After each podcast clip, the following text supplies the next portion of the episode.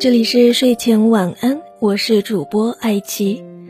今天和大家分享的文章题目是：女生为了变好看，要穷养脸蛋，富养习惯。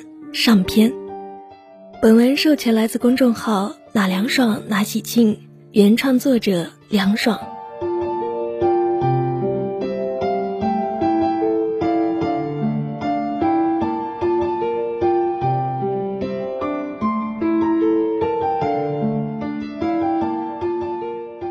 知乎上有个热帖：“为了变漂亮，你坚持了哪些好习惯？”这个问题有一千多个回答，我没事就会翻翻看看。其中涉及到护肤品、化妆品、服用的保养品等内容，我都是手指迅速的划过，基本不怎么看。而涉及到饮食、作息、体态等方面的内容，我就会仔细品读，把预感有用的内容收藏到电子笔记当中。仅仅看过不算完，而且要亲自去试，看看哪些是值得长期坚持的。随着年龄的增长，我越来越深信，为了变漂亮，就得要穷养脸蛋，富养习惯。穷养脸蛋。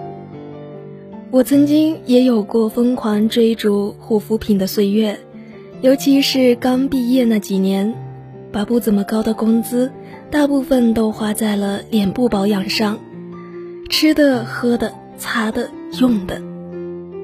我那时护肤品成套成套的买，用了个把月，可能还剩一半，觉得效果未达到预期，又把目光转向了其他品牌，看看文案和评论。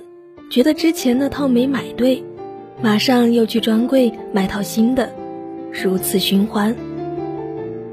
在脸上投了很多的金钱和精力，却没有看到期待的效果，甚至还有反效果，这让我非常的沮丧。高频率的换来换去，皮肤容易水土不服，会间接性的轻微过敏，有点泛红，有点皮蜡。感觉脸上总有一颗痘在爆发，还有一颗在酝酿，有时甚至连下巴或者下颌处都有小小的颗粒。把皮肤做到这种地步，我不得不选用一些成分简单的药妆，肤况稍好一点，可能又是我新一轮作妖的起点。总之，在我富养脸蛋的那些年。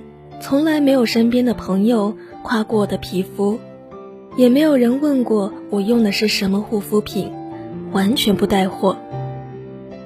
反而是在我终于意识到，我这张脸就是敬酒不喝喝罚酒，对它再好也是白眼狼时，我放弃了对皮肤热脸贴冷屁股近乎讨好的方式，就用保湿的药妆或者号称无添加的护肤品。心若倦了，泪也干了，不再折腾了。我已经不太关心网上流行什么神奇的护肤品，也不在意明星说私底下用什么牌子好用。下载内容型的 APP，再也不把护肤作为自己感兴趣的领域了。用完一瓶续上一瓶，基本上都是同个品牌的同一系列。顶多是换季时换个常用的品牌，不用主打美白、祛斑、去油等功能的产品。我也不学什么面部按摩的手法，总觉得每次按摩都是在撕扯皮肤，仿佛能听见皮肤流泪的声音。涂上按摩油可能又会长粉刺。当我不再折腾皮肤之后，皮肤反而给我好脸。身边终于有朋友夸我皮肤状态变好，有三四个朋友还仔细问过我用什么护肤品。有时啊，在现实生活中有点带货能力，还是挺开心的。我也见过用很贵的产品，皮肤也挺好的人，但我不是其中一员。这些年，有时收到年终奖或者稿费，也有过。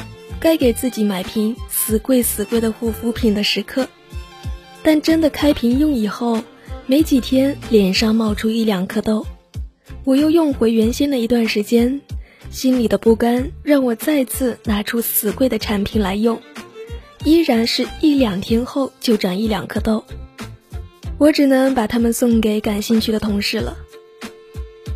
早就对那些用了某款产品第二天起来皮肤就发光的说辞免疫了。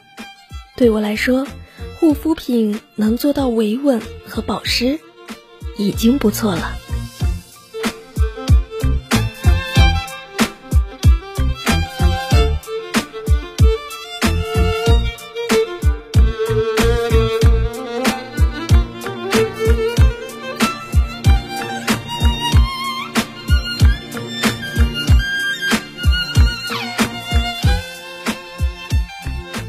本文授权来自公众号“哪凉爽哪喜庆”，原创作者凉爽。新书《当你又忙又美，何惧患得患失》正在当当热卖。公众号 ID 是拼音的这凉爽，微博凉爽笑抽筋了。已出版，你来人间一趟，你要发光发亮。理性天仙女治拎不清玻璃心拧巴症。点燃你自律的心。